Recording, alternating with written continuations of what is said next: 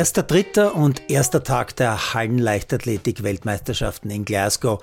Und ich bin ehrlich gesagt, und das meine ich gar nicht ironisch, wirklich dankbar, dass OF Sport Plus für diese Weltmeisterschaft wieder die TV-Rechte erworben hat. Sonst wäre das die erste Leichtathletik-WM seit meiner Kindheit, die ich nicht miterleben hätte können. Und ich glaube zu wissen, dass es für den ORF wirklich nicht mehr leicht ist, die Kosten für so eine WM zu rechtfertigen. Denn an einem Arbeitstag um 11 am Vormittag waren außer mir sicher nicht allzu viele TV-Zuschauer im ORF mit dabei.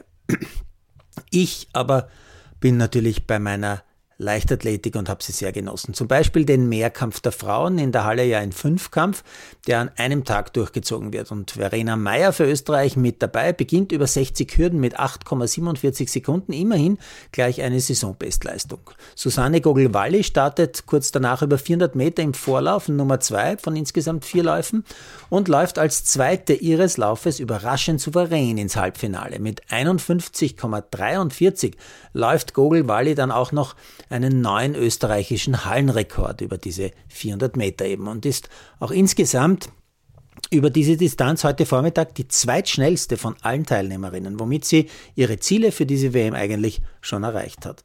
Zu Mittag überspringt dann Meyer im Fünfkampf 1,76 Meter im Hochsprung, im dritten Versuch auch Saisonbestleistung. Und auch beim dritten Bewerb, beim Kugelstoßen, steigert sich Meyer bei jedem Versuch. Am Ende sind es 13,83 Meter ja, ganz okay. Und mit 2735 Punkten ist die Oberösterreicherin auf dem großartigen vierten Platz, liegt nur 38 Punkte hinter den Medaillenrängen.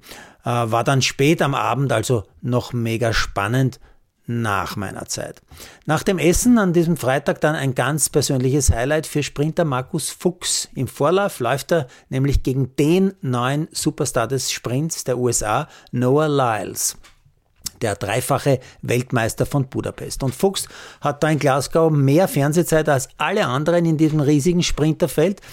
Und zwar Warum? Äh, zunächst ist er eine halbe Stunde vor dem Start schon zu sehen, mehrfach im Bild, weil er neben dem Superstar Lyles Richtung Start marschiert und der sich dann hinter Fuchs irgendwie vor der Kamera verstecken will. Fuchs aber ganz demütig gegenüber dem Star der WM und der Leichtathletik lässt den US-Sprinter den Vortritt, zeigt ihm quasi den Weg an. Und so wandern die zwei ein paar Schritte gemeinsam vor der Kamera durch die Gänge in Glasgow. Dann laufen die beiden im Vorlauf 1 von insgesamt sieben Vorläufen. Lyles gewinnt ganz souverän, war eh klar, aber Fuchs wird ganz, ganz knapp Vierter und nur die ersten drei sind fix im Halbfinale. Fuchs muss also auf einem Lederfauteuil Platz nehmen und jetzt als erster Lucky Loser sechs weitere Vorläufe warten.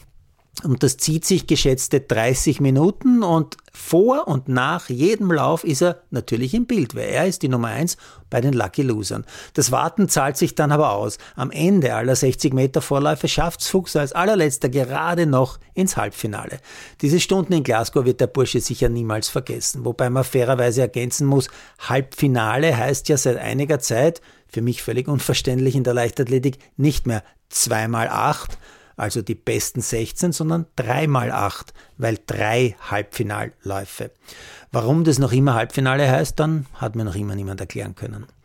Ich habe dann parallel schon Biathlon-Weltcup am Holmenkollen schauen müssen, eh klar, aber ich gebe zu, nach der Biathlon-WM ist da bei mir auch so ein bisschen die Luft draußen. Trotzdem habe ich geschaut und es war spannend. Spannender, als ich erwartet habe. Die Französinnen haben heute im Einzel nämlich ziemlich viel verschossen. Daher waren die Siegfahrerinnen des Winters aus Frankreich heute nicht unter den Top 6. Gewonnen hat die Norwegerin Tandrevold. Aber sogar die Siegerin hat einen Fehlschuss gehabt. Beste Österreicherin Anna Gandler wieder einmal als 15. mit zwei Fehlschüssen. Überraschend stark auch Lea Rotschopf bei im allerersten Weltcuprennen, also Debüt, Rang 24 bei zwei Fehlern.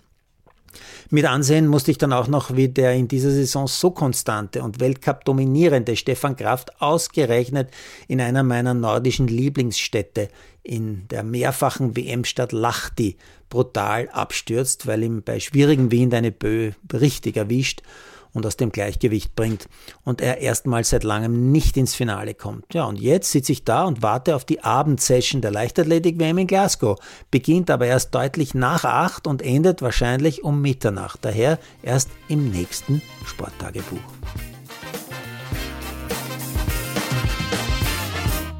Produziert Frau Malderino Jesus.